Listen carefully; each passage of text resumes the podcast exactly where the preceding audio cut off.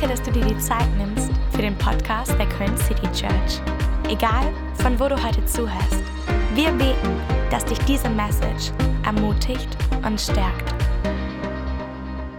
Come on. Schön euch zu sehen. Äh, mein Name ist Dom. Ich freue mich über jeden Einzelnen, der heute hier ist. Wirklich von Herzen. So cool, dass du dir die Zeit genommen hast, mit uns Gottesdienst zu feiern. Hier im Edenpalast in Aachen. Falls du das erste Mal da bist, äh, ich hoffe, du, dir geht's gut und du hast nicht einen Kinofilm erwartet. Äh, es passiert immer wieder, wenn wir in Kinos Gottesdienst feiern, dass Leute reinkommen mit Popcorn und Cola und so und sich wundern, was ist denn hier los? Yes, wir lieben es, Kirche zu bauen an drei Städten in Köln und Aachen und Bergisch Gladbach. Und ich freue mich riesig über das, was hier passiert. So viele neue Gesichter auch. Das Team hier vor, das ist der absolute Hammer. Robert und Susi und alle drumherum. Ihr macht so einen grandiosen Job und äh, feuert diese Leute an, ermutigt sie. Es ist stark, was hier in Aachen geht. Und wir glauben, dass richtig, richtig gute Jahre vor uns liegen. Amen? Okay, cool. Nur einmal checken. Ähm, wir waren jetzt die letzten zwei Tage auf dem Suns Retreat, quasi äh, die, der Gegenteil oder das, das die andere Seite von dem Daughters Retreat. Und es war der absolute Hammer. Wir waren mit 70 Männern im Westerwald irgendwo in so einem Camp. Und ich kann dich jetzt schon ermutigen, wenn du ein Mann bist oder eine Frau, wir werden beide Camps nächstes Jahr wiederholen. Die Männer im April und die Frauen im August. Und es war der Hammer. Es war alles dabei. Tränen, Lachen, Tauziehen, alles, was man sich so von so einem Männer-Retreat vorstellt. Es war wirklich der Knaller. Und, äh, aber vor allen Dingen hatten wir ganz viele Begegnungen mit Gott und er hat ganz tiefe Sachen auch hochgeholt. Es war einfach Hammer, in so einer Runde dem Raum zu geben. Heute in zwei Wochen ist für uns als Church wahrscheinlich so der wichtigste Sonntag im Jahr, denn wir feiern Vision Sunday. Und äh, möchte ich ermutigen, an diesem Tag mit am Start zu sein. Es ist einer der wenigen Sonntage in einem Jahr, in dem Jahr, wo wir alle zusammen an einem Ort sind, also in Aachen und Köln und Bergisch Gladbach, alle Standorte an einem Ort. Und wir treffen uns in der Stadthalle in Mülheim und werden den ganzen Tag zusammen verbringen. Und ich freue mich riesig auf den Tag. Möchte ich ermutigen, mit am Start zu sein. Vision Sunday ist unser absolutes Highlight. Wir investieren und planen seit Monaten mit Videos und mit allen möglichen Dingen. Wir wollen Projekte vorstellen, Dinge, die uns Gott aufs Herz gelegt hat für das neue Jahr. Wir beten auch immer für so ein prophetisches Wort, was Gott so über dieses Jahr stülpt. Dieses Jahr war es Breathe und wir haben vieles darum gepackt, um einfach dieses Wort lebendig zu machen und wir ein neues Wort droppen ähm, und äh, das wird der Knaller. Deswegen nimm dir den Tag frei, äh, halt ihn dir frei, mach einen Roadtrip, mach eine coole Playlist an und fahr nach Köln ähm, und sei mit dabei. Wir haben morgens einen Gottesdienst, wo wir viel auch über das letzte Jahr reden und was Gott getan hat, das Visionswort äh, euch mitgeben möchten. Und dann haben wir so ein Hangout nachmittags. Es wird Essen geben, alles Mögliche an Mittagessen. Und dann wird es abends eine Worship Night geben. Und da erwarten wir wirklich, dass Gott uns auch neu begegnet. Und wir wollen wirklich Raum geben, auch füreinander zu beten und ihn einzuladen, auch zu sprechen. Und wir wollen es einfach richtig krachen lassen an dem Tag. Deswegen sei mit am Start, lad ein paar Freunde mit ein. Es wird ein absoluter Highlight-Sonntag in einem Raum mit allem Mann. Das wird richtig, richtig, richtig stark. Cool. Alright, ich darf heute unsere Predigserie abschließen von I Love My Church. Ich hoffe, sie hat dich bis jetzt ermutigt und du fandst sie gut und sie hat dir geholfen, in manchen Themen vielleicht Klarheit zu bekommen. Wir wollten mit dieser Serie bezwecken, dass du eine Leidenschaft bekommst für Kirche. Ähm, ich weiß nicht, was dein Background ist, ob du gar keinen Kirchen-Background hast oder ob du in Kirche groß geworden bist und dachtest, ja, pff, keine Ahnung, also I love my church ist jetzt vielleicht ein bisschen too much. Ähm, I like my church vielleicht, aber wenn ich die Bibel lese und gerade auch mir das Leben von Jesus anschaue, dann sehe ich einfach so eine Liebe für Menschen und eine Liebe für sein Haus. Und Jesus sagt an einer Stelle, dass er seine Kirche bauen wird, komme was wolle. Ne? Selbst die Pforten der Hölle werden nicht dagegen ankommen. Und es zeigt uns einfach diesen Herzschlag Gottes, dass er seinen Leib, seine Kirche in seiner Vielfalt, in seiner Verrücktheit einfach liebt. Und wir wollen dieses Wort quasi wie so ein Echo zurückrufen und sagen, I love my church. Und letztes Mal hatten wir diese Tech-Team-Predigt auch hier. Die war der Knaller, glaube ich, oder? Da waren richtig gute Impulse mit dabei. Yes, ihr habt einen Hammerjob gemacht. Und wir haben schon über Einheit gepredigt, wir haben schon über, dass wir Beschützer des Hauses sind geredet, wir haben darüber geredet, was es heißt, gepflanzt zu sein. Und, ähm, und was mich immer wieder begeistert, ist, dass Jesus so eine Art hatte, Dinge herauszufordern in den Herzen der Menschen oder Dinge manchmal auch so ein bisschen auf den Kopf zu stellen, was Leute damals gedacht haben, wie vielleicht auch Kirche und Gemeinschaft aussieht und hat gesagt, hey, eigentlich habe ich mir das ganz anders vorgestellt. Und ich weiß nicht, ob ihr so Verse kennt. Ich habe mir mal einen rausgesucht, Apostelgeschichte 20. Ähm, da steht, damit wollte ich euch zeigen, dass man hart arbeiten muss, um auch noch den Armen etwas abgeben zu können. Dabei sollen wir immer an die Worte denken, die unser Herr Jesus selbst gesagt hat. Geben macht glücklicher als nehmen. Und da sagen wir, Amen, klingt super. Aber das zu leben ist gar nicht so einfach.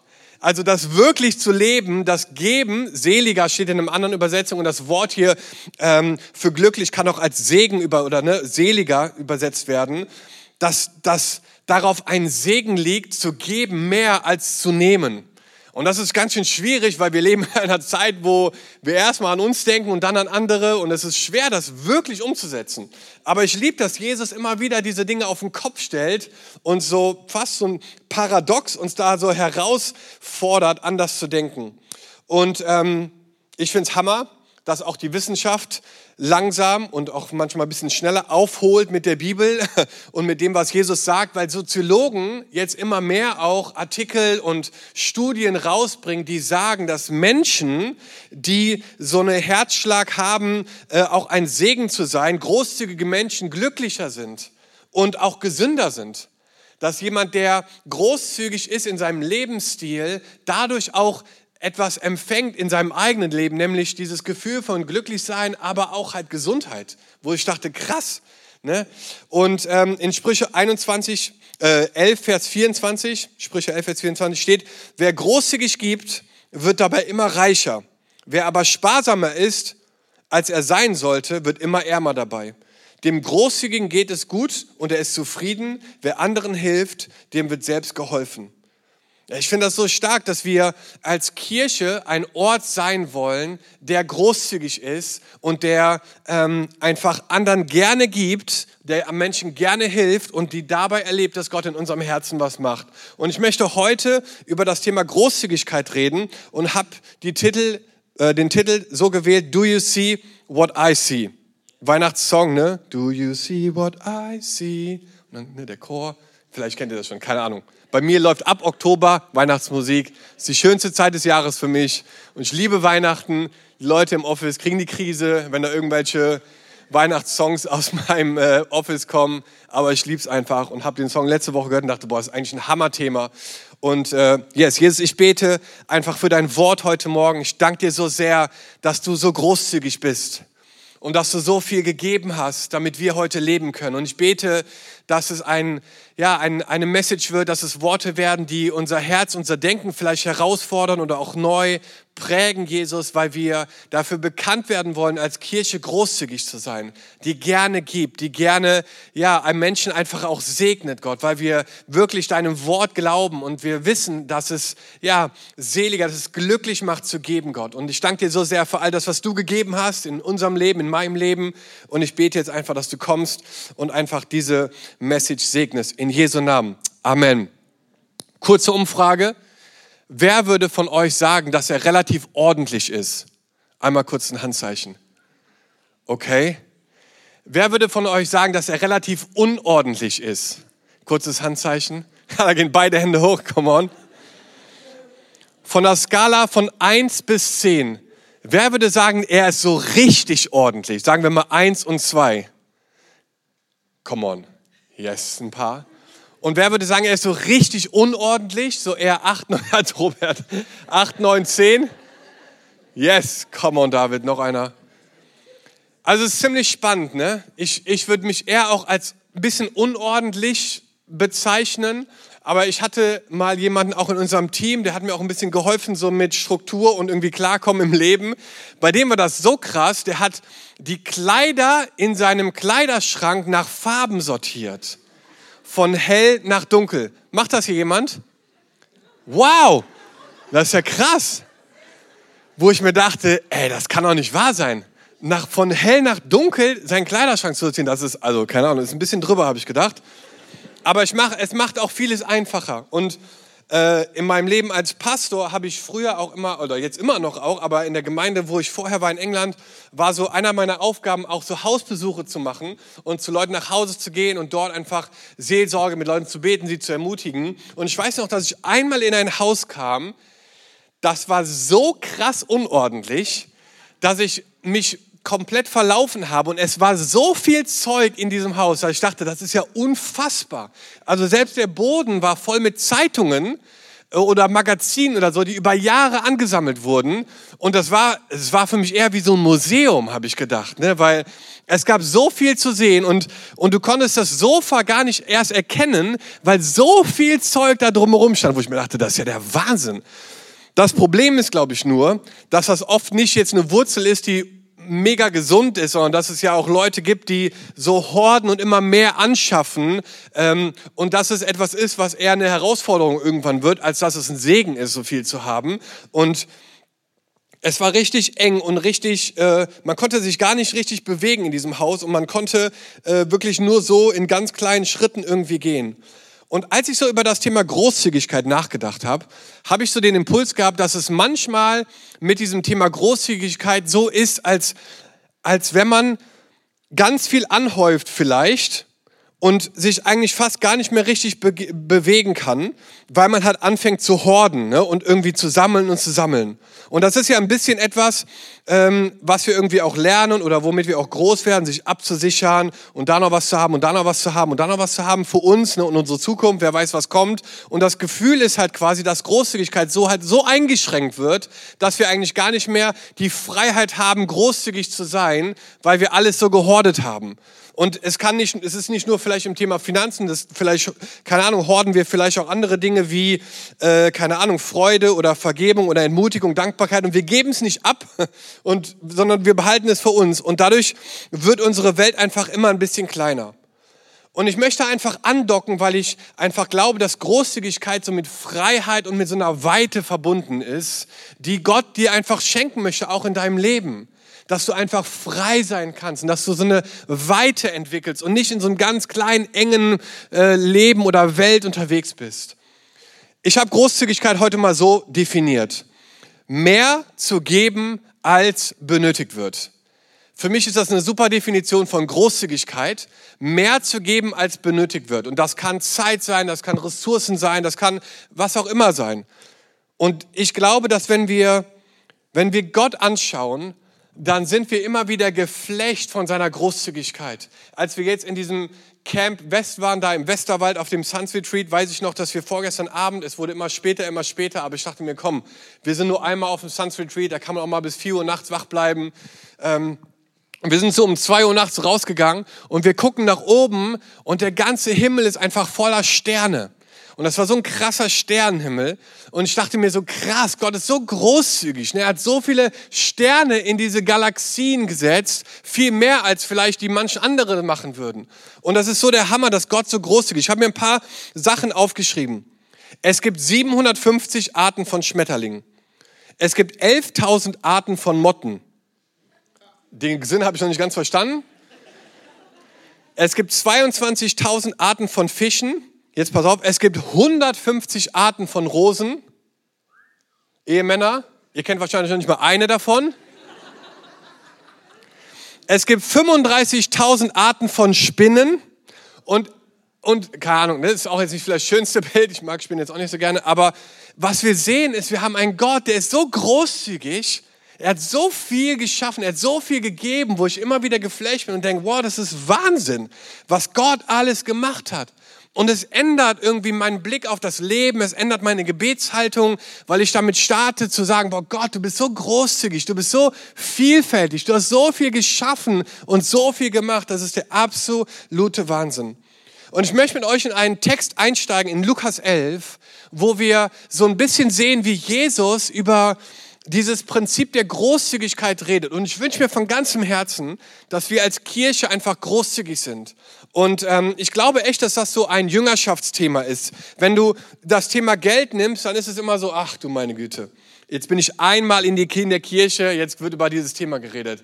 Aber Jesus hat mehr über das, dieses Thema geredet als alle anderen Themen. Ne, über 25 Prozent von allem, was Jesus gesagt hat, war über das Thema Geld. Und wir reden, ich kann an einer Hand abzählen in den letzten sieben Jahren, wann ich über dieses Thema geredet habe. Aber ich glaube, es ist ein Jüngerschaftsthema. Es ist Teil unserer Nachfolge. Und ich wünsche mir von ganzem Herzen, dass du da echt Freiheit erlebst und Schritte gehen kannst. Und Jesus redet hier über den Zehnten, ein Prinzip, was im Alten Testament gestartet hat, über das Geben. Und er redet hier ähm, zu seinen Jüngern über dieses Thema. Und wir steigen ein in Lukas 11, Vers 33. Da steht Folgendes. Niemand zündet eine Öllampe an und versteckt sie dann oder stellt sie unter einen Eimer. Im Gegenteil, man stellt sie auf den Lampenständer, sodass jeder, der hereinkommt, das Licht sieht. Kurzer Kontext davon, damals gab es keinen Strom, ne? sondern es gab Öllampen und Öllampen waren auch nicht super günstig, das war relativ teuer auch, äh, das ganze Haus zu erleuchten mit Öllampen. Und deswegen war der Gedanke, hey, es macht gar keinen Sinn, eine Öllampe zu haben, die sowieso nicht so günstig ist und die dann noch zu verstecken, weil du willst ja was sehen abends. Deswegen, ähm, ja, ist einfach dieser Gedanke, dass Öl wichtig ist. Und ich meine, wir haben Öl auch im Neuen Testament als, als ein Zeichen auch des Heiligen Geistes, seiner Gottes Gegenwart in uns. Ich glaube, da ist nochmal ein anderes Bild, auch eine Metapher vielleicht drin, dass auch Gottes Gegenwart nicht sich, dass wir es nicht verstecken sollen oder irgendwie in die Seite schieben sollen, sondern dass Menschen es sehen sollen, dass wir ein Licht sind. Und dann sagt Jesus, durch die Augen fällt das Licht in deinen Körper. Wenn sie klar sehen, bist du ganz und gar vom Licht erfüllt. Wenn sie aber getrübt sind, ist es dunkel in dir. Deshalb achte darauf, dass das Licht in deinem Inneren nicht erlischt. Wenn du es einlässt und keine Finsternis in dir ist, dann lebst du im Licht, so als würdest du von einer hellen Lampe angestrahlt. Was meint Jesus damit? Ich glaube, im ersten Jahrhundert damals, und vielleicht ist es heute auch noch oft so, dass Menschen so denken, ist es so, dass die Augen deine Augen, also die Augen, die du hast, so ein Tor sind in dein, in dein Inneres, in deine Seele, in dein Leben. Ich habe letztens die Apache-Doku gesehen auf Netflix. Keine Ahnung, ob, ob ihr Apache gut findet oder nicht. Ist ein Rapper auf jeden Fall. Und er hat immer eine Sonnenbrille auf. Es gibt kein einziges Bild von ihm ohne Sonnenbrille. Und in diesem Interview oder in dieser Doku sagt er halt, hey, das liegt daran, dass die Augen das Tor zu deiner Seele ist und ich will, dass das keiner sieht. So, und ich glaube, man kann viel an dem Auge erkennen. Wenn du jemanden in die Augen schaust, dann erkennst du was. Dann, dann hast du auch einen Blick ins Innere. Ne? Wenn Leute auch irgendwie unter Drogeneinfluss stehen oder so, dann verändert das auch die Augen oft. Ne? Und du siehst es als allererstes auch in den Augen. Und ich glaube, dass da eine Metapher ist, die Jesus hier wählt, wo er sagt so, hey, durch die Augen fällt das Licht in deinen Körper. Und der Gedanke damals war, dass es ein großzügiges Auge gab und ein geiziges Auge.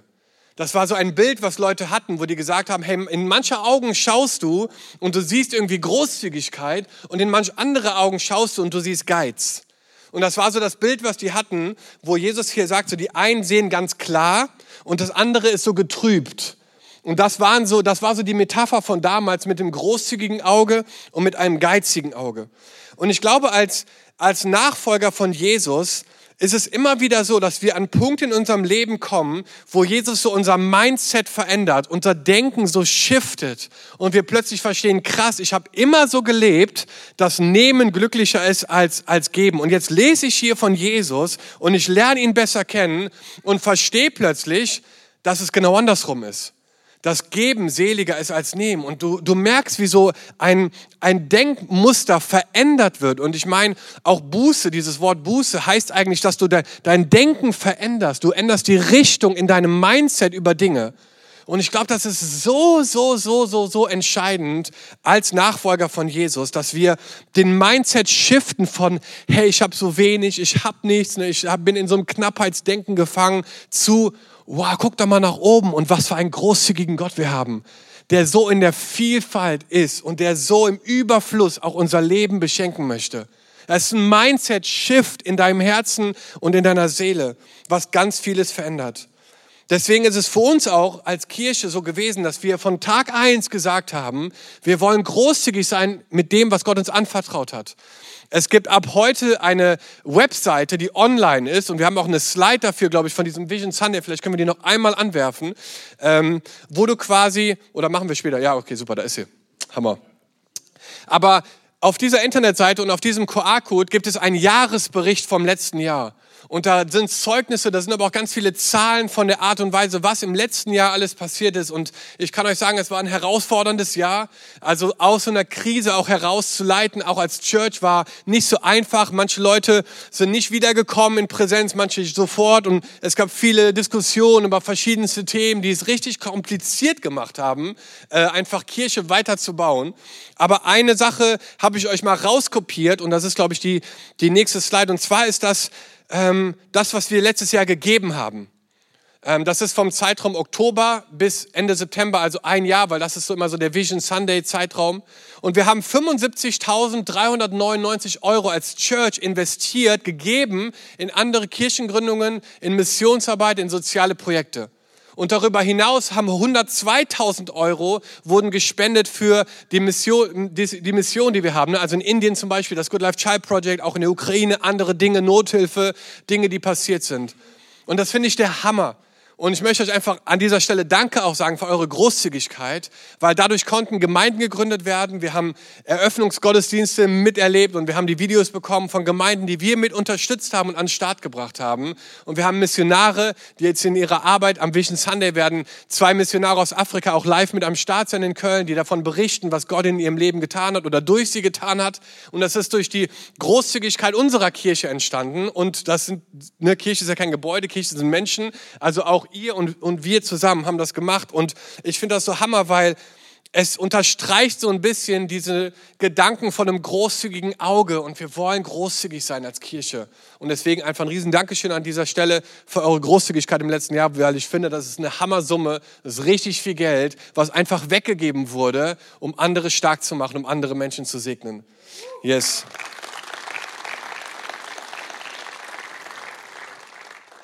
Also pass auf, was passiert, wenn dein Auge großzügig ist und du Licht in diese Welt bringst. Pass auf, was Jesus da sagt. Vers 37. Kaum hatte Jesus aufgehört zu reden, lud ihn ein Pharisäer zum Essen ein. Jesus ging zu ihm ins Haus und nahm am Tisch Platz, ohne zuerst die vorgeschriebene Waschung zu verrichten. Als der Pharisäer das sah, war er entrüstet. Worum geht's hier? Jesus setzt sich an den Tisch ohne sich zu waschen. Das hat ja nichts mit Corona zu tun und Hände waschen oder so, äh, dass er davor Angst hatte, der, der Pharisäer, dass irgendwelche Viren jetzt übertragen werden, sondern es ging um eine Waschung und das war Teil damals so dieser Gesetzlichkeit der Menschen, dass sie so Zeremonien hatten und eins davon war halt, dass man halt sich waschen sollte, ne, bevor man halt an den Tisch geht und das ging jetzt nicht nur um, um Dreck, sondern es ging um viel mehr. Und, und Jesus hat hier einmal mehr gezeigt, dass er nicht gekommen ist, um, um das Gesetz zu brechen, sondern um das Gesetz zu erfüllen. Und auch da ging es darum, dass Jesus zeigen wollte, es geht um viel mehr als nur um eine Waschung. Und er wollte ihn einfach zeigen, so dass er derjenige ist, der Menschen erfüllt und wo Leute sagen so, hey, wenn du zu mir kommst, ne, wenn du mühselig und beladen bist, dann findest du Ruhe. Ich, ich bin die Erfüllung des Gesetzes. Und dies, dieses Gesetz hat die Menschen fast erdrückt. Und dann sagt Jesus in Vers 39, das passt zu euch, ihr Pharisäer. Ihr wascht eure Becher und Schüsseln von außen ab, aber ihr selber seid in eurem Inneren voller Gier und Bosheit. Wie dumm ihr doch seid. Ausrufezeichen. Ich habe immer Schiss, wenn ich ein Ausrufezeichen lese, wo ich sage, boah, Jesus, bitte rede zu mir nie mit Ausrufezeichen, so, ne? Dann denkst du, okay. Ihr wisst ganz genau, dass Gott beides geschaffen hat, Äußeres und Inneres. Gebt das, was in euren Bechern und Schüsseln ist, den Armen, dann seid ihr auch vor Gott rein. Ausrufezeichen. Dreimal in einem Absatz gibt es ein Ausrufezeichen.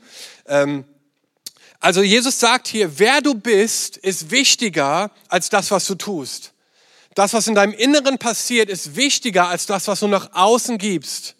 Deswegen geht es auch nie irgendwie um Summen und um irgendwas anderes mit Großzügigkeit oder Minuten oder was auch immer, sondern es geht immer um dein Herz, um dein Inneres. So, das ist viel, viel wichtiger als das, was du tust, deine Aktion. Und ähm, ich weiß nicht, ob ihr auch Kinder habt, aber wir haben jetzt drei Kinder und eine Faszination mit Kindern, und äh, Jesus redet auch hier von Schüsseln, ist, dass Schüsseln verloren gehen in unserem Haus. Und ich weiß immer nie, woran das liegt, weil normalerweise ist der Schrank voll mit zehn Schüsseln und dann mache ich die Schublade auf und es ist nur noch eine drin. Und ich denke mir so, hä, wo sind diese Schüsseln? Und dann guckst du in der Küche und sie sind nirgendwo zu finden. Und dann bringst du abends dein Kind ins Bett und da fällt dir was unter das Bett und du guckst unter das Bett und denkst, ach du meine Güte, was liegt denn da? Und ziehst so zwei Schüsseln raus mit festgetrocknetem Essen von irgendwie drei Tagen. Ja, es betet für uns gerne. Äh, verurteilt uns bitte nicht, aber diese Schüsseln sind da. Und ich ziehe die raus und denke mir so, ach du meine Güte. Und der Löffel ist schon so ge geklebt, dass das richtig so ein Geräusch macht, wenn du den abmachst. Und, und, dann, und dann waschen wir den und dann ist es wieder in der Schublade für einen Tag. Aber als ich so darüber nachgedacht habe, dachte ich so, hey, wie, wie krass wäre es von mir als Vater, so eine Schüssel zu nehmen und zu sagen, hey, ist gar nicht so schlimm, ich schütte einfach neues Essen oben drauf und gebe das dann meinem Sohn zu essen. Wird keiner machen. Sondern du würdest erst das reinigen, erst sauber machen und dann deinem Kind zu essen geben, oder? Okay, fast, fast.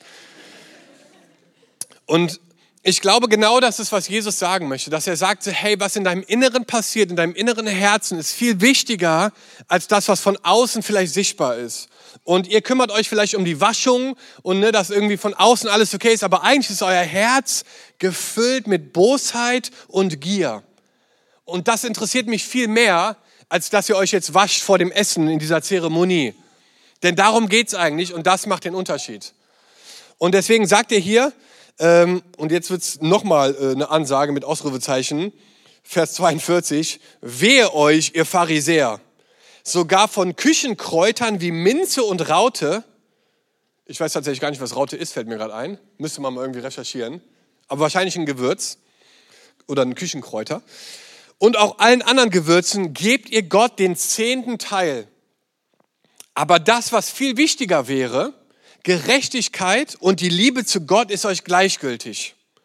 Doch gerade darum geht es hier, das Wesentliche zu tun und das andere nicht zu unterlassen. Ich finde es so ein Hammerabschnitt, muss ich euch ehrlich sagen. Ne, er challenged die hier und sagt so, hey, ihr gebt eurem Zehnten, ne, aber eigentlich, worum es eigentlich geht, Gerechtigkeit und Liebe zu Gott, das ist euch völlig egal.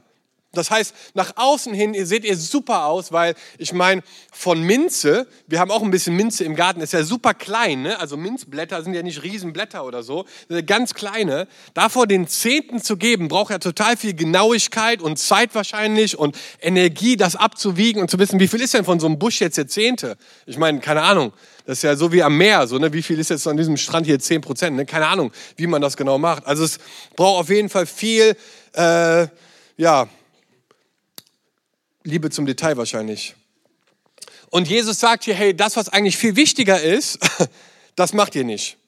Und was ich auch toll finde, ist, dass Jesus sagt hier, dass es geht hier darum, das Wesentliche zu tun und das andere nicht zu unterlassen. Also was Jesus hier sagt, ist, was er nicht sagt, ist, hey, hört auf, euren Zehnten zu geben. Das sagt er nicht. Sondern er sagt, es geht im Kern um was anderes. Und dass du das verstehst. Und genau darum geht es, dieses großzügige Auge zu haben. Ein Herz, was gerne bereit ist zu geben. Dass du Gerechtigkeit und Liebe, dass du die Not der Menschen, dass du siehst, was ich sehe, wenn ich in diese Welt hineinschaue. Deswegen auch, do you see what I see? Ich glaube, bei dem ganzen Thema Großzügigkeit geht es darum, ein Auge zu haben für das, wie Jesus die Welt sieht. Wie er Menschen sieht, wie er Situationen und Umstände sieht. Und dass du sagst, Gott, ich möchte die Welt mit deinen Augen sehen und dass du die Not und die und, und das, was vielleicht gerade dran ist, dass du dafür einen Blick entwickelst und dann überlegst, okay, und wie kann ich jetzt hier einen Unterschied machen mit dem, was Gott mir gegeben hat, an Talenten, an Ressourcen, ne, an, an dem, was Gott mir gegeben hat. War Hammer gerade mit David kurz über das Street Team hier in Aachen zu reden, zweimal die Woche unterwegs mit Leuten in dieser Stadt und ich glaube, das verändert dein Herz, Menschen zu begegnen, die in einer Notsituation sind und ihnen, ob es ein Kaffee ist oder was auch immer, zu geben. Und ich glaube, dass in dem Moment, wenn wenn du so jemandem was gibst. Ich weiß gar nicht, ob derjenige, der das empfängt, wirklich gesegneter ist in dem Moment als derjenige, der das selber tut.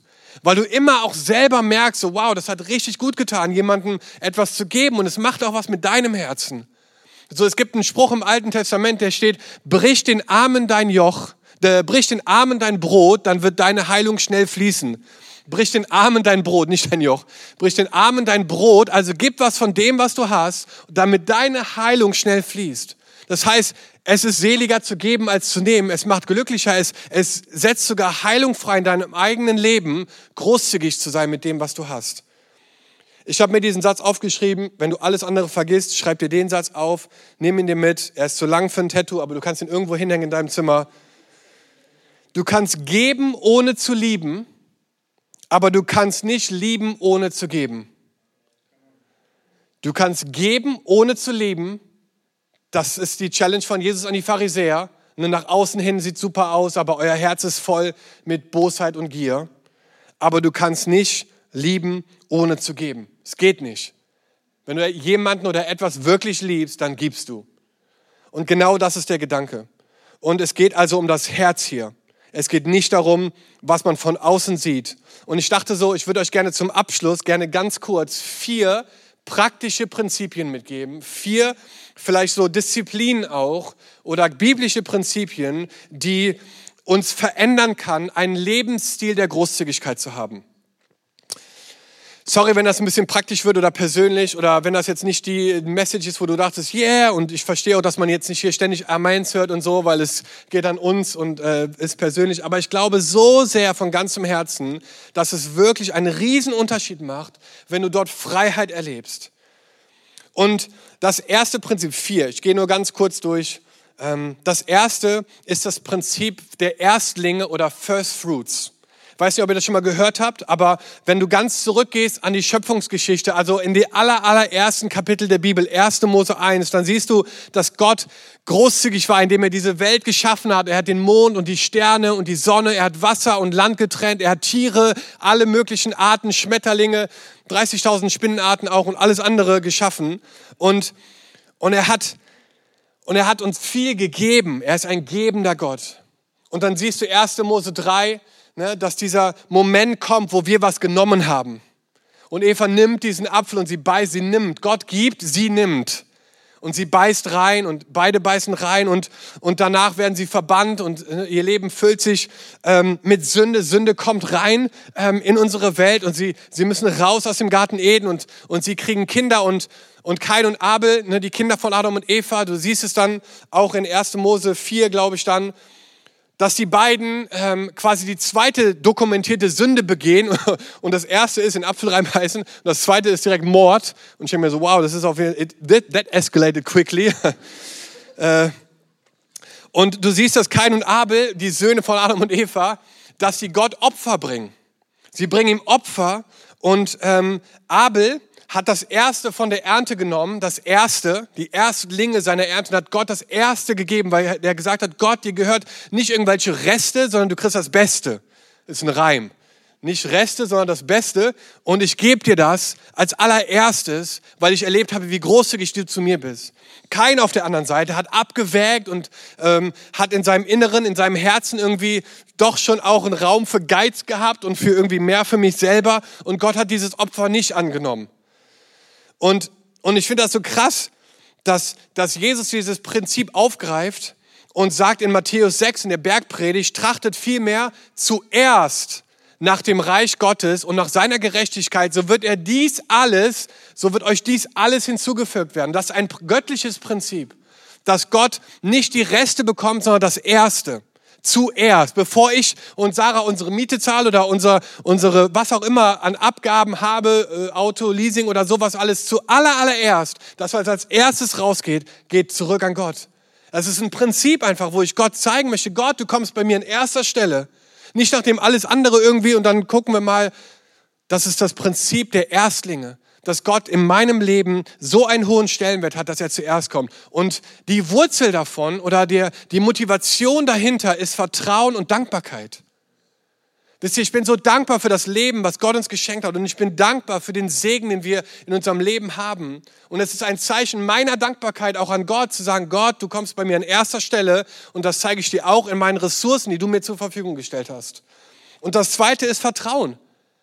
Ich vertraue, dass Gott mein Versorger ist. Und ich könnte euch in Stories mit reinnehmen, auch in unserer Familie, wo es gerade in dem Bereich Finanzen richtig challenging war, gerade auch am Anfang unserer Zeit als Kirchengründung, als junge Familie, wo nichts da war, kein Support, keine Gemeinde hat uns unterstützt, es gab kein Einkommen von außen, aber wo wir so krass die Versorgung Gottes erlebt haben, so wie Lorena gerade eben erzählt hat, wo Leute übernatürlich Impulse gehabt haben und genau die Summen ge gedeckelt haben, die, die teilweise gefehlt haben. Und ich gelernt habe, Gott, ich vertraue dir zu 100 Prozent. Jetzt haben wir Gebäude in Köln gekauft und wir haben einen Kredit jetzt aufgenommen und, und der ist hoch, viel höher, als ich gedacht habe, dass wir jemals einen Kredit aufnehmen. Aber auch hier vertraue ich Gott. Und ich weiß, dass einfach dieses Prinzip gilt bei ihm, wenn ich mich um sein Haus kümmere, kümmert er sich um mein Haus. Und danach lebe ich. Und ich, ich kann euch nur sagen, dass es etwas ist, was uns verändert hat. Das zweite, das erste, ne, First Fruits oder Erstlinge. Das zweite ist der zehnte oder prozentuales Geben. Kain und Abel, ne, es endet in Mord und ist jetzt nicht die schönste Story, aber danach kommt Abraham, der Stammvater, und mit ihm hat dieses Prinzip gestartet des Zehntens. Er hat nämlich, ähm, und das war gar nicht so, dass Gott das gesagt hat, sondern es kam aus seinem Herzen heraus, ein Herz der Großzügigkeit, der was abgeben wollte an diesen König Melchizedek. Und er hat quasi gesagt, so, hey, ich gebe dir einen Zehnten meines ganzen Vermögens, alles, was ich habe, und ich gebe es dir ähm, um ein Segen für dich zu sein. Und dann später im, im äh, fünften Buch Mose siehst du dann, dass, dass, da auch ein, dass da auch ein Gesetz oder ein Prinzip Gottes rauskommt. Aber tatsächlich, wenn man das so zusammenrechnet, auch im Alten Testament, was Leute abgegeben haben, dann war das viel mehr als 10 Prozent. Eigentlich zusammengerechnet waren es 23 Prozent. Deswegen, wenn du mich jetzt festnageln möchtest auf 10 Prozent, dann würde ich tatsächlich sagen, ich weiß es gar nicht ganz genau. Aber ich gehe dann ins Neue Testament und sehe die erste Gemeinde im ersten Jahrhundert und ich sehe, wie Leute alles gegeben haben. Da war eine, eine Haltung, wo die gesagt haben, es gab, wenn, wenn jemand eine Not gesehen hat, jemand anders ist sofort da reingesprungen.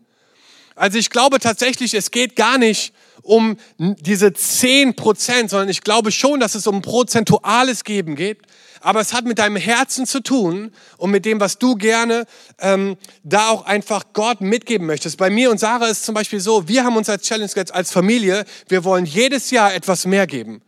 Und mein Wunsch oder unser Ziel ist, und das sage ich jetzt nicht oft, aber unser Ziel als Familie ist es, dass wir auf 70 Prozent kommen von dem, wovon wir leben und 30 Prozent von dem, was wir weggeben. Und das ist einfach ein persönliches Ziel für uns als Familie, dass wir sagen wollen, hey, wir wollen nämlich die Chance haben, in bestimmten Momenten großzügig sein zu können. Und das geht nur, wenn du es planst, wenn du es auch mit in dein Budget einbaust quasi. Und deswegen ist das einfach etwas, wo ich dich drin ermutigen möchte. Und das Coole ist, oder das, wo ich dich wirklich auch ähm, einfach ermutigen möchte, ist, starte da, wo du bist nimm das jetzt nicht und denk, ach du Scheiße, ne, was ist das denn?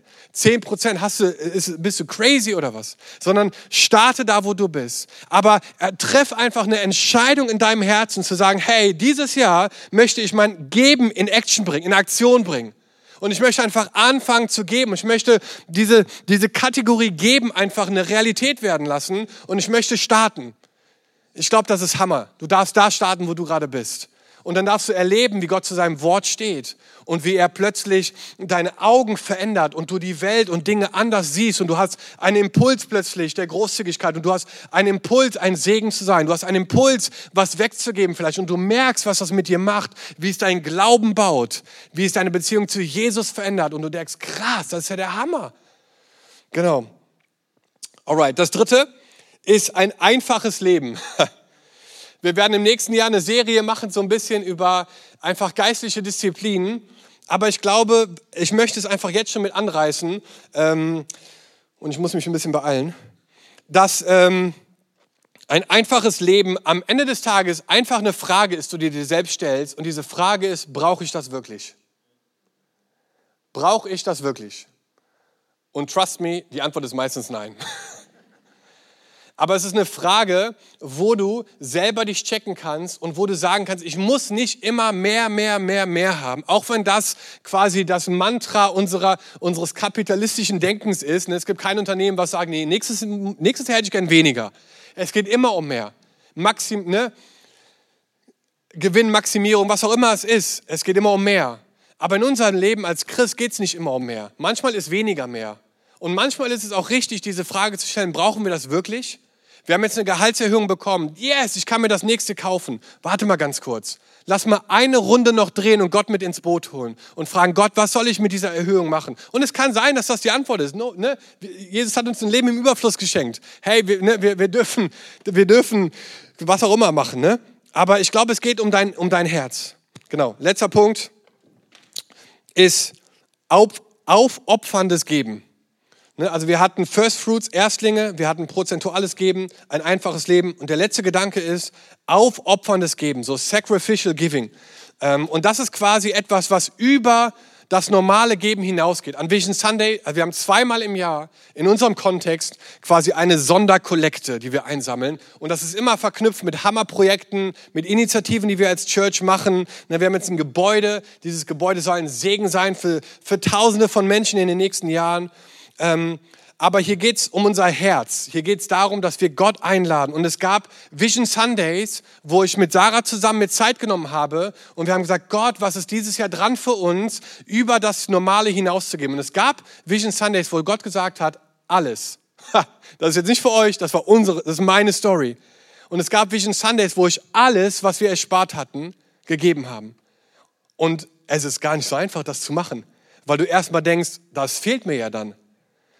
Aber ich kann euch einfach sagen, ich stehe heute Morgen hier als jemand, der Zeugnis geben kann, dass Gott zu seinem Wort steht und dass er uns versorgt. Und über unsere Maßen. Und es gibt einen letzten Vers in Malika 3, Vers 10, wo Gott genau das sagt. Das einzige Mal in der ganzen Bibel, wo Gott uns herausfordert, dass wir ihn prüfen dürfen. Das einzige Mal. Ich frage mich warum. Und er sagt hier, bringt den Zehnten ganz Finde ich auch cool. Nicht halb oder ein bisschen ist in das Vorratshaus, damit Speise in meinem Haus ist und prüft mich doch dadurch, spricht der Herr der Herrscher, ob ich euch nicht die Fenster des Himmels öffne und euch Segen in überreicher Fülle herabschütten werde. Gott sagt, hey, prüf mich darin. Ich habe einen Freund, der ist Pastor, der hat das tatsächlich so gemacht, dass er zu der Church gesagt hat, ich habe es jetzt nicht durchgeplant, aber der hat quasi eine Geld-zu-Rückgarantie gemacht.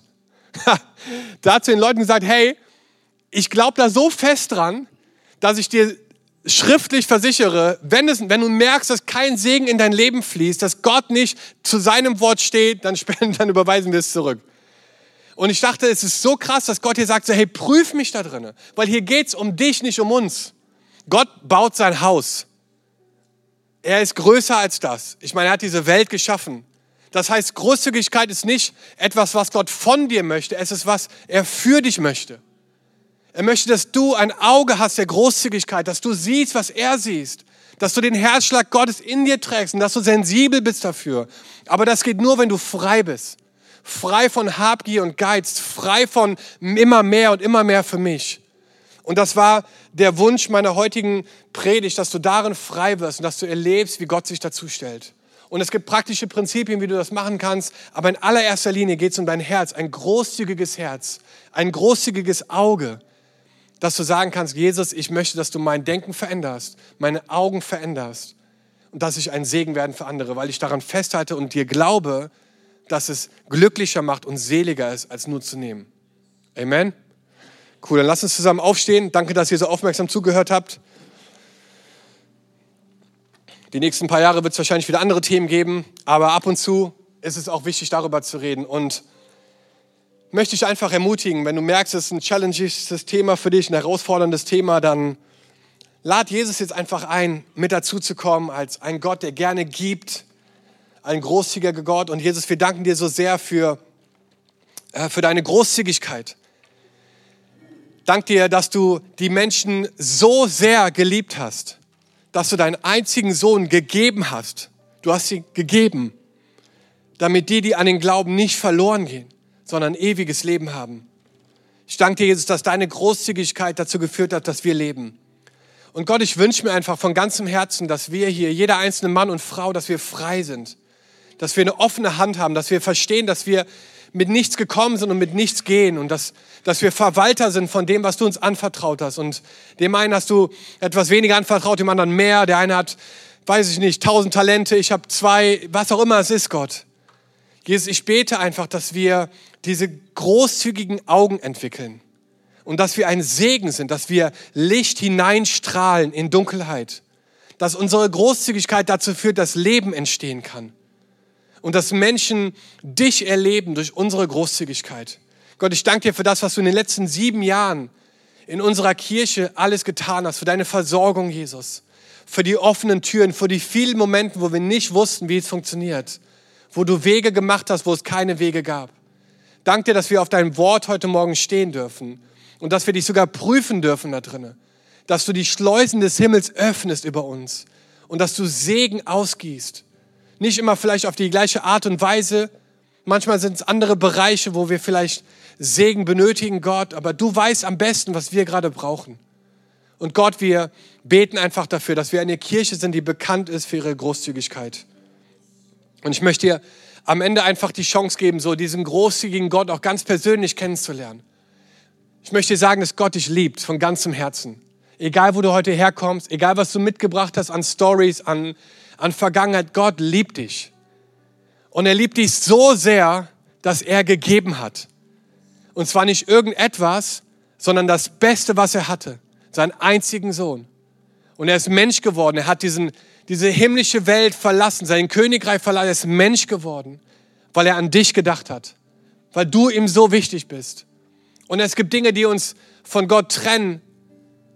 Aber genau dafür ist Jesus ans Kreuz gegangen, weil er wollte einen Ausweg schaffen, wo wir mit Gott wieder vereint sein können. Und deswegen redet die Bibel davon, als wir noch Sünder waren, starb Jesus Christus am Kreuz für uns. Und dieser Moment hat alles verändert. Und wir dürfen heute hier stehen, frei, vergeben, gerecht gesprochen, dadurch, dass Jesus gegeben hat. Und deswegen möchte ich dich einladen, eine Entscheidung heute Morgen zu treffen, Jesus dein Leben anzuvertrauen. Und vielleicht können wir unsere Augen einfach schließen, einen Moment der Privatsphäre haben. Es geht jetzt nur um dich und um Jesus. Er steht vor deinem Stuhl, er geht hier durch die Reihen und er bleibt vor deinem Stuhl stehen. Und er schaut dich an und er sagt, hey, ich, hab, ich bin die Quelle des ewigen Lebens, ich bin die Erfüllung, nach der du dich gesehnt hast. Und wenn du mich annimmst, dann werde ich dein Leben neu machen. Und ich möchte dich einfach einladen, mit mir zusammen ein Gebet zu sprechen, wo wir Jesus einladen, dass er dein Leben neu macht. Und wenn du das bist, dann würde ich total gerne mit dir beten. Und vielleicht kannst du mir das signalisieren mit einem Handzeichen und sagen, Dom, ich, würde gerne mit dir zusammen dieses Gebet sprechen. Dass du dein Leben heute Jesus anvertraust und sagst, Jesus, komm in mein Leben. Und wenn du das bist, dann signalisier mir das kurz. Ich würde so gerne mit dir beten von hier vorne. Halleluja. Danke, Jesus. Ich bete es vor und du kannst in deinem Herzen nachbeten. Jesus, heute gebe ich dir mein Leben. Ich entscheide mich, dich als meinen Retter und Herrn anzunehmen. Vergib mir meine Fehler und Schuld. Ich möchte dir nachfolgen alle Tage meines Lebens. Und Jesus, ich bete jetzt, dass du kommst in der Kraft deines Heiligen Geistes und dass du diese Menschen füllst von innen heraus. Dass sie spüren dürfen, dass so, dass deine Kraft fließt, dass neues Leben fließt, dass Vergebung fließt, dass Heilung fließt, Gott. Gott, ich danke dir, dass du ja, uns ein, etwas Neues schenken möchtest, Gott, neues Leben, ein neues Blatt Papier, was du beschreiben darfst, Gott, mit dem, was du dir wünschst für unser Leben. Gott, und ich bete jetzt, dass das, was vergangen war, vergangen bleibt und das, was neu ist, dass es jetzt entsteht, Gott. Dass neue Frucht und neues Leben entsteht. Gott, wir preisen dich und wir erheben dich und wir singen dir jetzt zu als Antwort darauf, dass du ein Gott bist, der gerne gibt. Und wir lieben dich dafür, Gott. In Jesu Namen. Amen. Wir als Köln City Church haben den Traum, unsere Stadt mit der Liebe Gottes zu verändern. Wenn du dich weiter mit uns connecten willst, dann nutzt doch unsere Website citychurch.köln oder schau auf unserer Facebook- oder Instagram-Seite Köln City Church vorbei.